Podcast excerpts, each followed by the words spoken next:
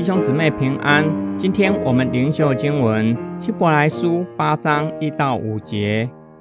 我们所讲论的重点，就是我们有这样的一位大祭司，他已经坐在众天之上至尊者的宝座右边，在至圣所和真会幕里供职。这真会幕是主之搭的，不是人之搭的。所有大祭司都是为了献礼物和祭品而设立的，所以这位大祭司也必须有所献上的。如果他在地上，就不会做祭司，因为已经有按照律法献礼物的祭司了。这些祭司所供奉的执事，不过是天上的事物的副本和影像，就如摩西将要造会幕的时候。神曾经警告他说：“你要留心各样物件，都要照着山上指示你的样式去做。”作者已经充分论述主耶稣做大祭司，超越亚伦祭司体系。他是父神启示力的祭司，是永恒的大祭司。如今已经坐在父的宝座的右边，表达地上侍奉已经完成。如今已坐在天上的宝座，是主耶稣执行祭司职分的高峰。接下来，他要说明主耶稣做永恒大祭司的侍奉，不是在人手所造的会幕，而是主之搭的真会幕和至圣所，也就是神所造的真会幕。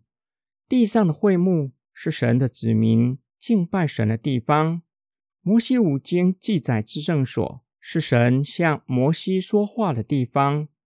天上的至圣所是实体属灵的，超越地上的会幕。同样的，地上的祭司的侍奉也是影儿。神设立地上的大祭司，有一个目的，就是为了献礼物和祭物。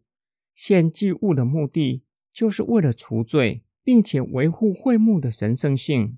因为前来敬拜神的百姓。和侍奉的祭司都是有罪的罪人，会因为他们的罪玷污了会幕，罪阻隔了神与人的关系。因此，作为大祭司的主耶稣必须有所献上。他在十字架上献上自己。大祭司主耶稣在天上至圣所侍奉，才是真正的实体。就如同摩西照着神的指示建造会幕。由此可见，地上的会幕是天上至圣所的副本和影像。作者想要表达，地上的祭司在地上的会幕的侍奉，远不及主耶稣在天上的至圣所的侍奉。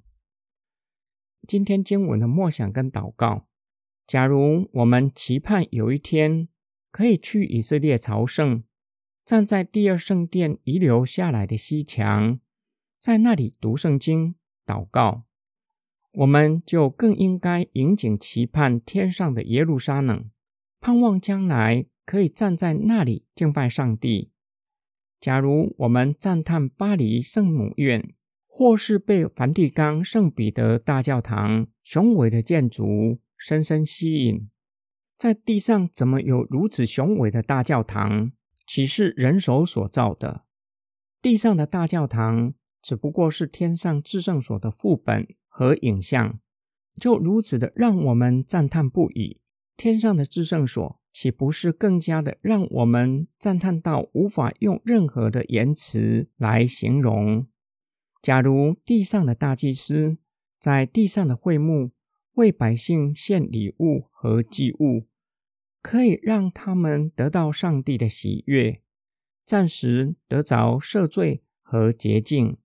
隔年的赎罪日，还是需要重新再献上一次。